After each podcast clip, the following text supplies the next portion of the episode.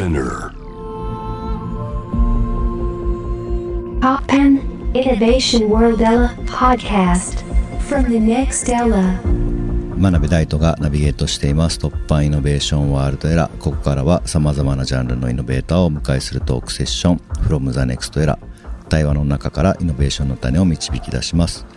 今回はレコーディングエンジニア古賀健一さんをお迎えしています。よろしくお願いしますよろしくお願いします。えー古賀健一さん2005年青葉台スタジオに入社。2014年からフリーランスとなりご活躍されています。2019年白マニアスタジオ LLC を設立。アジアンカンフージェネレーション。オフィシャルヒゲダンディズムをはじめ 様々なミュージシャンの作品からクラシックミュージカル映画作品まで映画音楽まで手掛けられています、えー私はですね、えー昨年、えーちょっととあるプロジェクト、まあ、ノサッジシングとノサッジシングがビート作ってウアさんが、えー歌を歌うっていう、えープロジェクトでですねちょっとサラウンドというか、まあ、ドルビアトモスのミックスというものが必要になって古賀さんに、えーご相談をして、えー初めて、えーお会いしました。という感じで今日はよろしくお願いします。お願いします。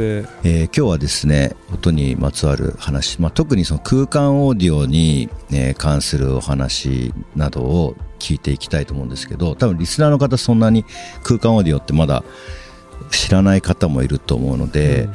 ちょっとまず空間オーディオとは何かというのをちょっと伺ってもいいでしょうか？そうですね。空間オーディオっていうのは、どちらかというと総称みたいなもので、海外だとイマーシブサウンドみたいなことを言ってるんですけど、日本だと空間オーディオっていう訳され方をしてるんですけど、まあ、はい世の中にある立体音響で再生される、えー企画をもっとキャッチーに言ってみたみたいな感じだと僕は思ってるんですよ。で、その中のフォーマットがいくつかあって、あのこの間、はい。真鍋さんと一緒にやったドルビーアトモスというフォーマット、他にも DTSX だったり、はい。NHK の22.2ちゃんだったり、オーロ 3D っていうものだったり、あとは今ソニーが頑張ってるソニー360リアリティオーディオみたいなのをひっくるめて空間オーディオと言ってます。うんうん。はい。なるほど。昔サラウンドって昔って今も言うのか？サラウンドっていうのと違う点で言うとどういうところがあるんですかね？えっとですね、まあ今一番映画館とかで一番一般的なサラウンドっていうのは、あのーはい。二次元の音の表現なんですね。LCR 前と横はい。と後ろっていう、どちらかというと平面上にスピーカーに囲まれてるって感じなんですけど、その立体音響になると上とか下にスピーカーがつく。つまり 3D にサウンドがなるっていう感じですね。うん。なるほど、まあ、今だから、まあ、制作ツールもいろいろ出てきていて、まあ、今までだとそういった空間オーディオの作品を体験しようと思ったら、まあ、映画館でする映画館で映画見るときに聴ける以外なんかあんまりなかったのかなと思うんですけど今だといろいろ出てきてるって感じですかねそうですね。あの、ドルビーアトモスがまあ走りと言っちゃったらあれですけど、ドルビーアトモスの最初の映画が2013年か。にゼログラフィティかなんかをやった時が最初だったんですよ、はい。ドルビーアトモスの。なので、今までってやっぱり、あの、映画館でしか、とかまあ、そういうスピーカーを組んだ特別な場所でしか、はい。あの、うん。聞けなかったフォーマットではあったんですけど、えっと、2年前の6月ですかね、もう2年前になっちゃうのか、にアップルが大々的に参入して、実はその前に Amazon Music と日本には入ってないタイダルっていうところはもう始めてたんですけど、はいまはいあ、あの、アップルがドルビーアトモスを採用したことによって一気にその空間オーディオっていう言葉が一応僕らの中では広まったという感じですね。うんなるほどはい。じゃあ結構でも最近の話ですよね、まあ、2年経ったとはいえ、そうですね。6月だったんで、そうですね。うん本当最近ですね。でその時になんかそのこれが空間オーディオの代表作品みたいなのものってどういうのが出てきてたんですか？具体的なコンテンツとかでいうと、実は海外は結構一気にズドンと出てきたんです、特にユニバーサルミュージックものが出てきて、まあ、なんでかっていうとはい。すでにあのタイダルとアマゾンミュージックでドルビーアトモスの作品を出してたんですね、はいはい。作ってあったので、まあ、コンあのうん。コンテンツがあるとある状態で始まったので、えっと、本当にはい。突然、何もし知らされてないので、我々は。うん。突然、すごい量のタイトルが世の中に出たんですよ。だ結構結構驚きました。まあもちろんビートルズとかも出てますし、なるほど。その時までは小川さんは空間オーディオはそのドルビーアトモスとかはやられてなかったんですか？実は僕はその前からやっていて、はい。でそれが偶然そのひオフィシャルヒゲダンディズムの無観客のライブ作品を、まあ、コロナ禍だったのでお客さんが入れられなはいい状態だったので、コロナ禍でやった無観客ライブを Dolby Atmos として当時はまだブルーレイにしかその音声フォーマットを入れることができなかったんですね。なのはい。で、あのブルーレイで出してましたね。うーんなるほど。じゃあそれが一つ目の作品っていう感じですかね。そうですね。その前にちょっとまあトライアルとかはやってたんですけど、はい。最初にやった作品はそれですね。はい。これ2チャンネル、まあ、あの僕もなんかミキシングエンジニアの方とかに聞くと、やっぱ2チャンネルって本当に今まですごく限られた中でやってたのが、まあ、空間オーディオになっても自由度がすごく増えたっていうので結構称賛する人が僕の印象だとエンジニアの方だと多い感じがするんですけど、はいはいはい。古賀さん的には2チャンネルから空間オーディオに移ってどういう印象を受けました？いやもうやっとなんていうんですかね自由になったというかやりたいことがやっとできるようになったっていう印象が僕の方はありますね。もちろん2チャンネルははい。一つ芸術作品みたいなもんなんですけど、あモノラルもそうですけど、うんうんうん一つのこうはい。2チャンネルに落とし込むっていうそのまとめるっていうのはある意味一つの芸術作品ではあるんですうんうんけどね。でもやっぱりそれは、まあ、そのせその制約の中でどれだけできるかっていう、まあ、その表現だったのが、まあ、空間オーディオになって、まあ、自由度が高まってやっぱりエンジニアの方とするともう全然別物っていう感じですかね。そうですねやはり結構自由な発想で、まあ、逆に言うと正解がない世界にいきなり飛ばされた感じですね、今まではこうやってこうやって、まあ、うん。うん歌は真ん中に置いてキックはこうやってスネアはこうやってギターは左右に分かれてみたいなのが、うん。まあうん。ある程度あったんですが大海原に放り出された感じですね。なるほど。いやでで僕もなんかそのご一緒した時にあのそれまでなんとなくは知ってたのとあと、まあ、美術館とかだとそういうサラウンドの作品とかって、まあ、展示してあることとかもあったあるので、まあ、体験したこともあったんですけどやっぱあのツールがこんなに充実してるんだっていうのに結構最初に驚きましたね。あとファイルフォーマットがすごく洗練されてることだったりとか、でやっぱその商業的にもすごく大きくなってきてるっていうのはあるんですかね。あのー多分ライブもこれからちょちょっと意味合いは違うんですけど、こういうイマーシブの方向に今向かってるんですね。次もあの海外のアーティストがイマーシブライブやるみたいな感じの、はい。になってるんですけど日本だとちょっとまだサカナクションとかしかやってない、まあ、実験的なトライアルなことはやってるんですけど、はい。はい。大々的なものはまだサカナクションぐらいしかやってないんですがはい。今のライブだともうスステージの上にスピーカーが5本うん。つられるみたいな世界になって5本とか7本とかアトモスみたいになんか上につけて横につけてみたいな世界ではないんですけど、まあ、よりはい。スピーカーを感じさせないサウンドが出せうるアトモスも一緒なんですけど、そのさっき言った美術館とかもそのなんかはい。何かの作品の中に自分が入ってるような感覚に多分なることが多いと思うんですけど、はい。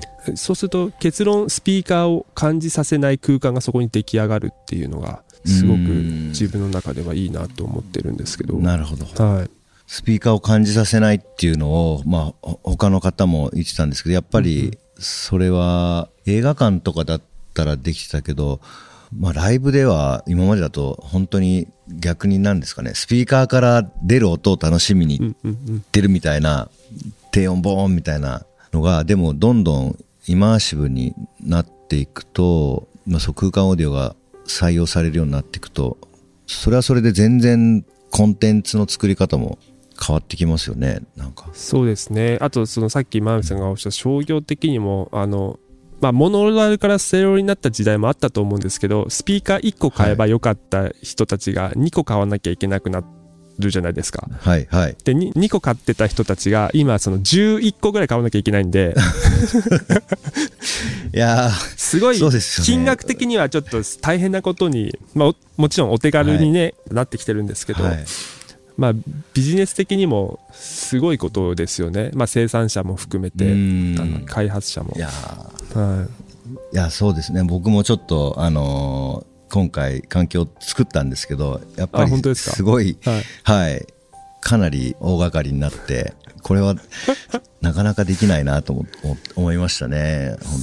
そうですね。だ一般の方は天井は反射の音で聞くみたいな、はい。ちょっと仮の環境で聞いたりすることになるんですよねそうですね、イネーブルドスピーカーっていうその天井とか、はい。壁の横の壁の反射を利用して、まあ、あたかもその囲まれてるような感覚うんのシミュレートができるようになってるので、そこもすごいあのリーズナブルなやつがどんどんどんどん出てきてるので、はい。あの最近買ったおすすめのやつがあるんですけどそれ買った人もみんなもっと早く買っとけばよかったってえー。いうぐらい、これからというか、まああのーリスナーの方とかもそんなに自宅で、ね、どれぐらいき僕僕もわかんないんですけどやっぱ今ってすごいトレンドになってきてるなっていう感じは古賀さんの肌感であります？なってほしいなっていう。まだやっぱりちょっと、うん。そうですね。日本は、まあ、住宅環境の問題もあると思うんですけどあのマンションとかアパートとか。はい、なのでうん。どうしても問題がまだまだうん。山積みかなっていう気はしてます。でもいざ聞けるってなった時にコンテンツがないとやっぱり寂しいじゃないですか、はい。ざはじ、ねそうですよサービスが軌道に乗ってきた時に日本のアーティスト全然いないじゃんっていうのはやっぱり避けたいので、うん。まあ、なるべく、はい。あのはい。頑張っていきたいなという感じではあります。はい、このあとフォーマットがまああのいくつかあると思うんですけどちょっとごめんなさい。あの具体的な細かい話になっちゃうんですけどこれ先ほどたくさんフォーマットがあったと思うんですけどこれってなんかその互換性だったりとか、まあ、そういうのってあるんですか、えっとですねまあ各社頑張ってるんで、うん。ないですね。ないんですけど、うん。まあ、AV アンプがそれを認識して自動的にこうどっかのフォーマットに変換してくれるみたいなことはあるんですよ。例えばその、うんうんうんうん。NHK の22.2ちゃんをあのドルビーアトモスに変換して、あのそのスピーカーの数で聴けるみたいなレコーダーとかは出だしたんですね、うんなるほど。逆に言うと、まあ、ステレオの音アトモスが配信されてないコンテンツでも、AV アンプが勝手にいい感じにアトモスにアップミックスって言うんですけど変えてくれて気持ちいいみたいになる機能もついてますなのでうん。そういう意味ではまああの互換性はないんですけど、まあ、アンプ側が頑張っていろいろ聴けるようにしてくれてるっていうのはありますね。うん。各社やっぱりそのフォーマットを取りたいっていうところは、まあ、あるってことですよね。そうですね。あの SACD とうんうんうん。DVD オーディオの時代のような。うんうんうん。はい。なるほど。まあ日本だとアトモスか 360DIT オーディオかなっていう感じはしてます、気軽に体験できるのは。うんうんうん。これコンあのミュージシャンの方とかとあのご一緒されること多いと思うんですけど、はい。そのミュージシャンの方とかの反応はどういう感じですか？真っ二つに割れるかなっていう感じがします。やはりそのステレオがいいっていう方もはい。らっしゃいますし、でも、うん。あこれはすごい世界だねってこれでやってみたいっていううん。風に舵を切る方もいるんですけどやっぱりその聞く側のことも考えなきゃいけないので、はい作ったところで聞けなかったら意味がないじゃないですか。はい。なので,、うんですね。リスナーのことを考えてステレオを押すっていう選択肢を取る方もいらっしゃいますね、うん。比較的若い人の方が、まあ、アトモスにスッと入りやすいのかもしれないですね。うん。なるほど。僕らみたいにずっとステレオで育った人間の方がはい。逆に「ん?」とかサラウンドのそのし失敗じゃないですけどサラウンドがどうしても音楽業界には普及しなかったという歴史があるので、うん5.1ちゃん再生が映画館は当たり前ですけど、はい。なのでそこがこうよぎるっていうパターンもあります、なるほど、はい。うん。なるほど。手間もかかりますし、ね、とはい。まあまあコストもかかるしそれをどれだけ回収できるかみたいなビジネス的な側面ももちろんありますよね、はい。今ってまたちょっと細かい話になっちゃうんですけどそのレンダリングっていうか、まあ、メディアで聞くようなもの、はい。そのもう尺がもうフィックスされて書き出されたものっていうのはあのいろいろあると思うんですけどライブで実際にじゃあギターの、まあ、シンセサイザーの音がぐるぐるまあ会場の中を回るみたいなことだったりとかライブでそういうことをやる環境っていうのもあるんですか？えっと、それをまあサカナクションがかなり早い段階でうん6.1ちゃんライブっていうのを最初名古屋かな、でやってましたうね、ん。はい。それ行きましたね。あ本当ですか？いや、はい。ブルーレイはね、うんもちろん買った。でそれをあの、はい。ブルーレイにするときにアトモスにしてるんですよね。ヒゲうん。ヒゲダンよりはるか1年ぐらい前、はいはい。だからただそんなにやってる人いないですよね。そうですね。そこまで本格的にやってる方やっぱねせ設営大変ですからね。うん。本当に。あとまあ安全面もやっぱりそのお客さんの近くにスピーカーをつけられないっていういろんな事情もあるので、まあこれからどういう風になっていくんだろうっていう僕はちょっとライブのプロじゃないのであのはい。想像でにもなってしまうんで。すけど、うんうん。なるほど。でもこれでそういうお手軽にスピーカーがあお手軽に聴けるスピーカーが普及してっていう風になっていけばまあコンテンツもなんか増えていくんじゃないかなっていう気がまあ僕はなんか個人的にこの間ご一緒した時に思ったんですけどうんうんうん、なんか今ってなんかハードルみたいなものってあるんですかね。やっぱりそのコンテンツがないからとか、うんうん。その空間オーディオがもっと普及していくためには何があ必要なんですかね。でも聞く側は全然ハードルはすごい低くてもう本当、はい。Apple Music か Amazon Music うん。Unlimited、日本だとですけどね。 Unlimited に加入して、ヘッドホンさえあれば、まあ、ヘッドホンイヤホン。正直何でもいいんですよ。あの AirPods じゃなくていいので、あのうんうん。うんを持ってればそのバイノーラルっていう、まあ、その空間のシミュレートみたいなのがあるんですけど、はい。まあ、それで今までと違う世界が聞けるので実は聞く側はすごく簡単ですね。サブスクリプションに入らなきゃいけないっていう問題ぐらいですかね。AirPods とかだとなんか耳の形をスキャンして、はいはい。みたいなやつありますよね。そうですね。あの厳密に言うと頭部伝達関数っていう HRTF っていうんですけど、まあそのはい。人間の耳の形とか顔の形眼鏡だったり肩幅、まあ、肩幅は実際あのアップルとかは反映されませんけどそういうのでこううん。数値化してでそれを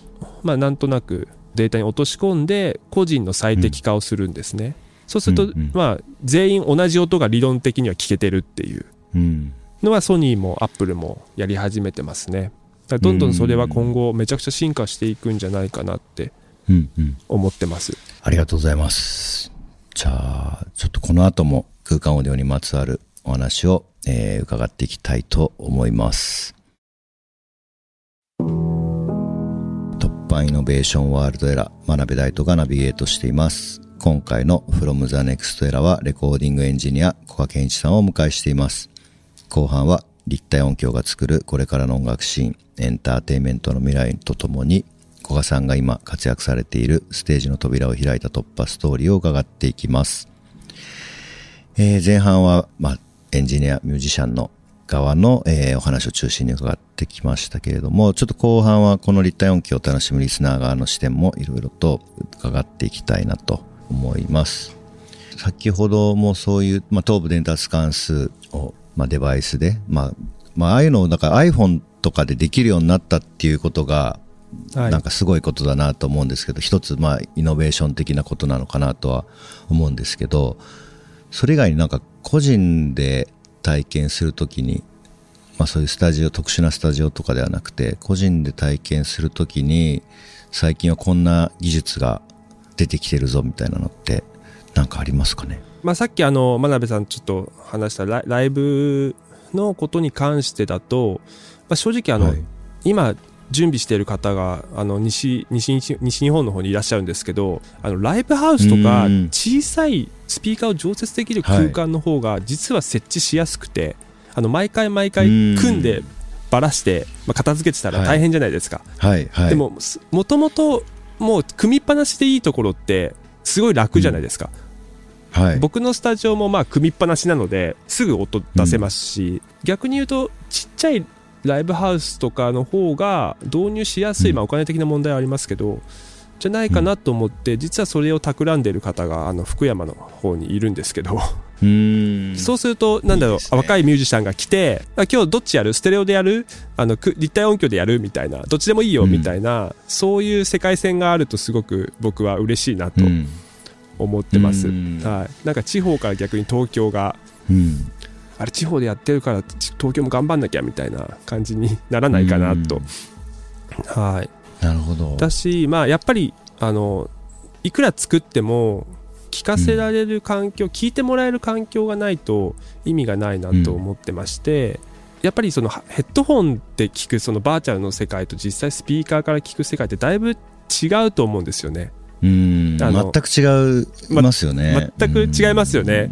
まあ、さサウンドバーももちろん素晴らしいですけど、まあ、真鍋さんもサウンドバーで聞かれたと思うんですけど、やっぱりそのはいちゃんとしたスピーカーで聞くのと、の方がやっぱり感動するんじゃ感動は伝わるんじゃないかな音楽の良さもと思ってるのうん。で、うん。まあ、とりあえず聞いてもらえる場所を作ろうと思ってはい。僕は作っちゃったんですけど 富山の方でなんですけど東京じゃないんかいっていう話はちょっとさておき。あ、そ、それはライライブハウスですか？それはですねリハーサルスタジオの中にあのドルビーアトムスのスピーカーを置いちゃったんですよね、えーとスクスクリーンと。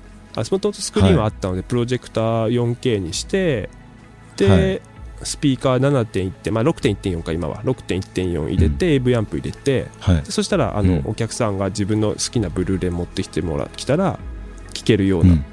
空間を作りました、うん。やっぱり聞かせるとこまで考えてやってあげないと、そういうのが今後そう映画館じゃない場所でも聞けるっていうのが増えていくんじゃないかなとは思ってます。例えばうん。プライベートホームシアターみたいな感覚で、7.1って7じゃないのはあれですか、真ん中のセンターを抜くっていうあさすがです。かそうなんです。あの映像があって。スクリーンがでかすぎてあの、はい。LR とセンターの位置関係がちょっとバラバラになりすぎたのでとりあえず6.1.4で始めてみて、ちょっと今度7.1にしに行きます、そういう場合あれですか、はい。なんか僕今もう目の前スピーカー3台あるんですけど、はい。やっぱ映像すごい高い位置に置いてて、はい。なんかそれはそれであんまりいけてないなとかって思ってるんですけど。そうなんですそうなんです。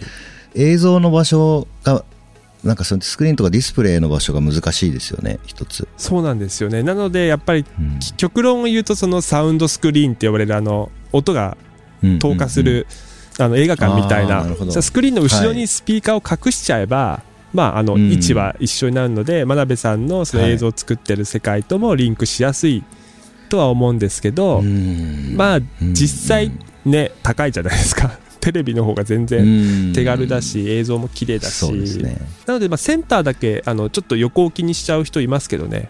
うんでちょちょっとでも15センチでも下げるみたいなテレビを。はいはいはい。ああねそういう気持ちがめちゃめちゃわかります。それは一般基本的にはミュージシャンの方とかがリハーサルするような場所なんですか？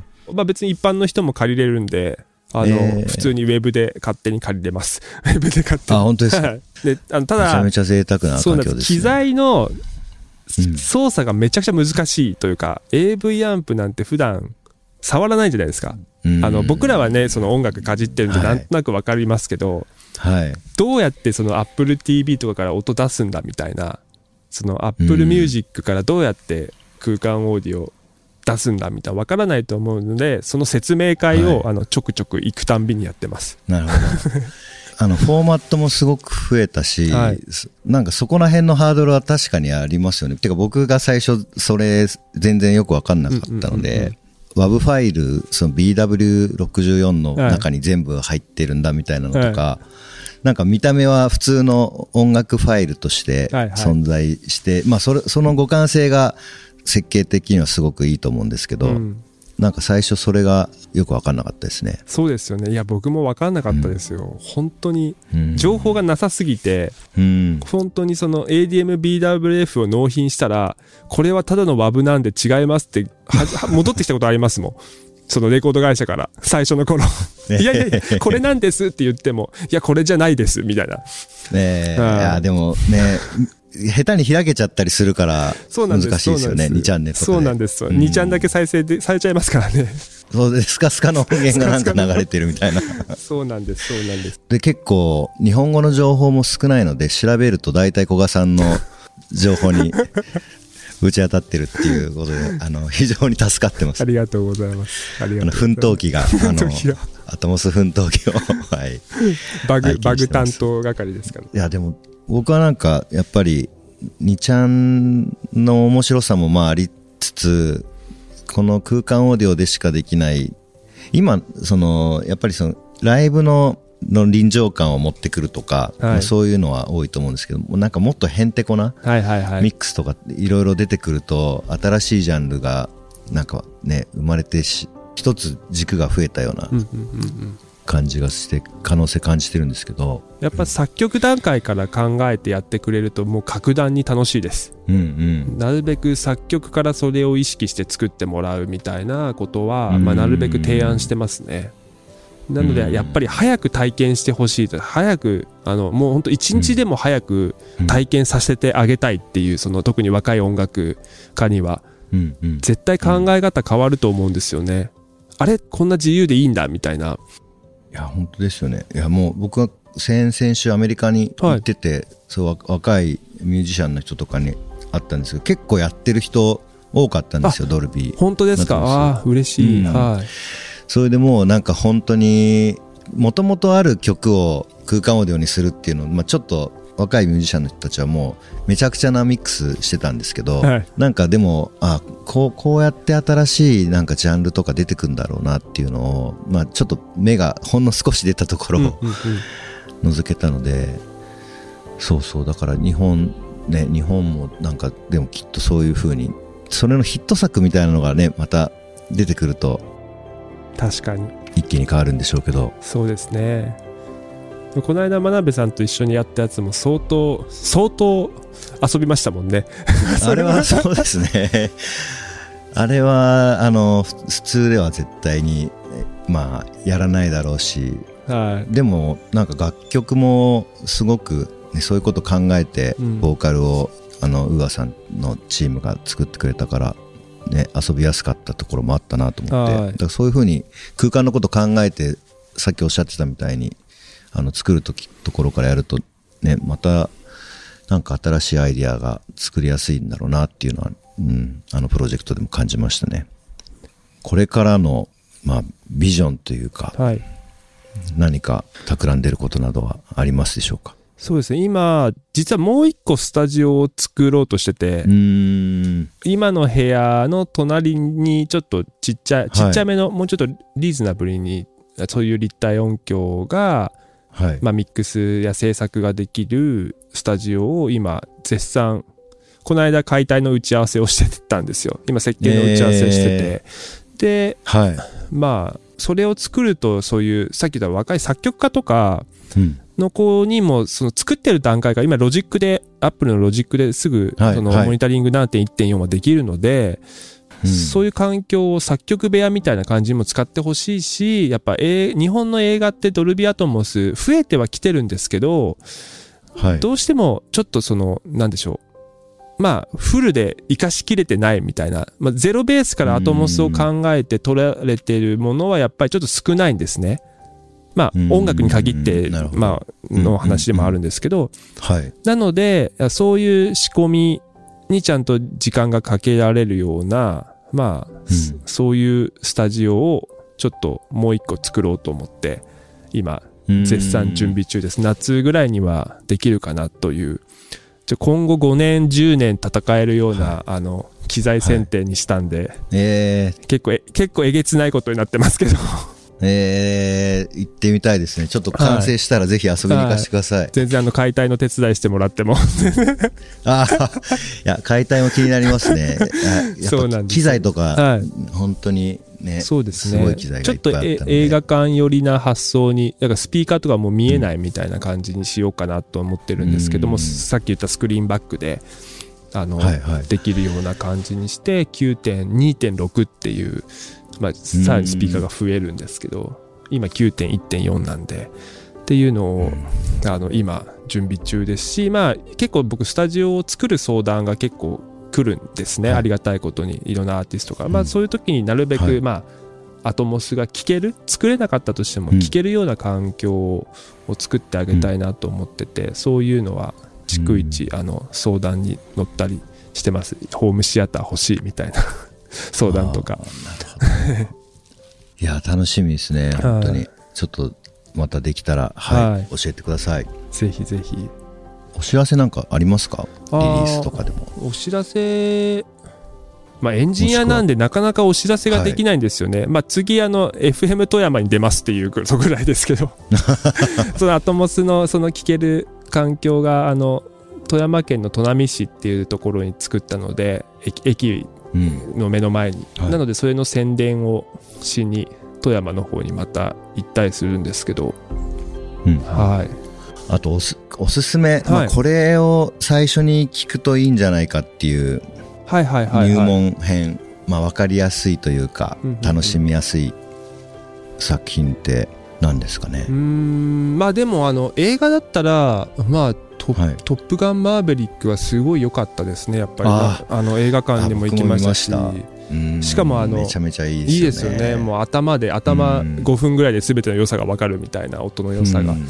実際あのあ iTunes ストアとかで、まあ、買うのと、ブルーレイの 4KUHD、まあ、要はパッケージ版を買ったんですね、で聞き比べてみたんですよ、はい、圧縮された MP3 音源とみたいな音源と、うん。まあ、うん圧縮されてない音源みたいな聞き比べをうん。同時にこう再生して 走らせてはい。AB 切り替えまでしたらやっぱりパッケージの方が格段に音も絵も良くてうん。なのでちょっとあのちょっと見直しました圧縮された音源ってそっかみたいな。そうなんだみたいな。映像もそうなんですよね。だから結構はライブとかも、はい。あの配信ね、ネットフリックスとかアマゾンとかでも配信されたりするんですけど、はい。まあ、あの自分が映像やったやつとかでも、でそれなんかブルーレイとかで出てみるともう全然、あのクオリティが違ったりするので本当にできればなんかメディアを買ってほしいなっていうのはいつも思いますね。そうですよね。このなんかメディアがどんどんね、なくなってる、まあ必要なくなってる、あの、持ち回りが楽になってる時代なんですけど、やっぱメディアってすごいなってちょっと改めて思ってしまって、うんで、残念ながらやっぱりその今やってる空間オーディオ、僕らがやってるそのうん Apple Music とか Amazon Music の空間オーディオって、その圧縮された音源のみなんですね。うんその絶対に圧うんでかいですもんね。はい。じゃあ、それをまたブルーレイにして音だけで出すのかみたいな話になっちゃうので、なんか、まだどうしても圧縮した音しか皆さんに届けられないんですけど、うんうんいつかね、そのマスターファイルじゃないですけど、制作、真鍋さんもそうですけど、その作った時のオリジナルのマスターデータ見せてあげたいですよね。うん。いやーそうですね。本当に。いや、うん、もうアーティストに頼んで、はいこの間もちょっと某アーティストがはいリリースしてて、い、やもうオリジナルが聞きたいから、ちょっとどうしても欲しいから送ってくれって言ってもらったことありますね。本当ですか？やっぱり全然違いましたね。いやいや。まあそうです。まあそれはその、まあインフラ、インフラですかね。そのネネットワークの環境とかもうちょっと整ったら、ね。後々解決するのかもしれないですね。ははい。ありがとうございます。い。いえいえ、ちょっと最近やった、最近新しく出たのは、すずはいすずめの戸締まりのサントラがアトモスっていうはい。のとか、まあそれはあの海外でもやってて、海外と日本で僕は2曲歌物をやったんですけど、まはい。あマスタリングだ。だけ僕がやってて、そうですね。まああとは去年出たヒゲダンのブルーレイ、ライブのブルーレイとかはアトモスになってますね。まあちょこちょこうんやってはいるんですが、なかなか長期スパンなんで、うん。そうなんですよリリースがあまり最近ですよね。なくて、自由度が高い分、作業もはめちゃめちゃありますもんね。いはい、全部やり直しみたいなのもありますからね。うん。いや、なんかあとオートメーション、また細かい話になっちゃうんですけど、オートメーション各ツールとかがもう少し充実するとはいいいのになっていうのはなんか思いましたね。デフォルトで入ってるやつとか結構単純な、うんうんうん、そのパンニングしかまだできないので。そうですね。確かに。そうなんですよね、あそれでもなんか要望要望出してみましょうかね。要望。ど誰に言えばいいんだろう、うん。ドルビーに言えばいいのかな。でも確かにもうちょっとその複雑なパンニングをできると本当にいいな、うんまあクリエイティブなパンニングというかうんはいうんやりたいなそれはなんか、うん、思いますね。はい、いろいろと話を伺ってきましたけれども、はい。最後に、はい。さまざまな壁を突破してきた小川健一さんが今活躍しているステージの扉を開いた突破ストーリーを教えてください。はい。僕がまあターニングポイントになったのはまあアメリカにちょっと勉強しに2週間ぐらい行った時に、まあ、向こうで起こってることの一つがドルビーアトモスだったんですね。その時は全然音楽は関係なくて、あの映画の世界の方が、まあそういう方向に全部舵を切り出した頃はい。にちょうど行って、で、あ、はい。単純に僕はこれをやりたいって思ったんですよ。その。やってみたいと自分でやれる人間になってみたいと思って、それでちょうどスタジオを改装しようっていう決意をしてたので、まあ、うんどうせやるんだったら、サラウンドじゃなくてもう一個上のドルビーアトモスに対応したスタジオを作ろうって決めて、それで、あ、お金足りないって思って会社作ったんですね。はい。で、だからその頃はさっき言った Apple Music もまだ全然アトモスやるみたいな決まってない頃だったので、はい単純にやりたかった、新しい技術を習得したかったっていうので、始めて行動したら、なぜかこういう風に今なってるっていう、すごく、まあ、不思議なことが起こってるんですけど、で、それをやってる過程で、やっぱ新たな出会いがすごい増えたんですね。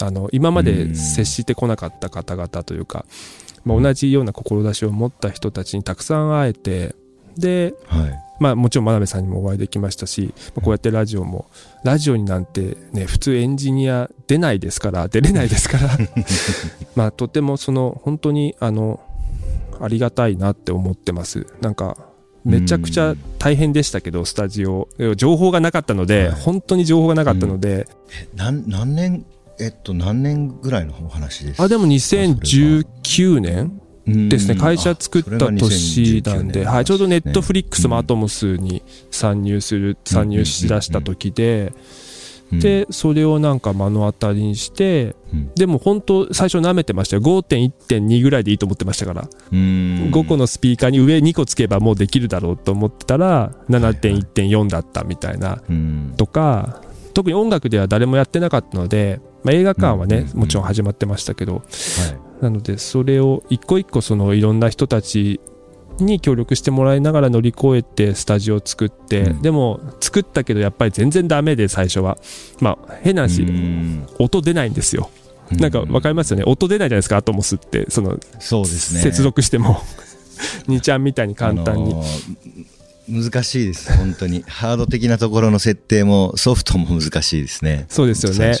なのでうん。そういうのをなんかいろんな人たちと一緒に乗り越えて、まあ今今があるというか今ももちろんまだまだ勉強途中なんですけどがあるので常にまあそうやってトライし続けて壁が出てきたら乗り越えていきたいなとは思ってます、うん。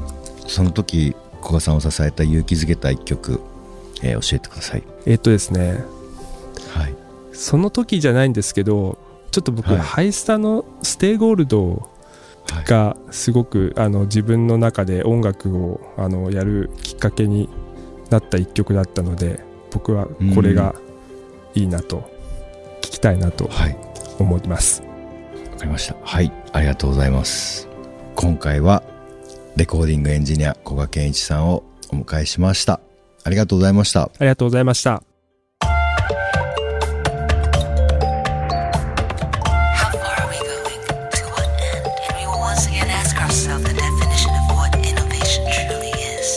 You're listening to J-Wave Innovation World Era podcast.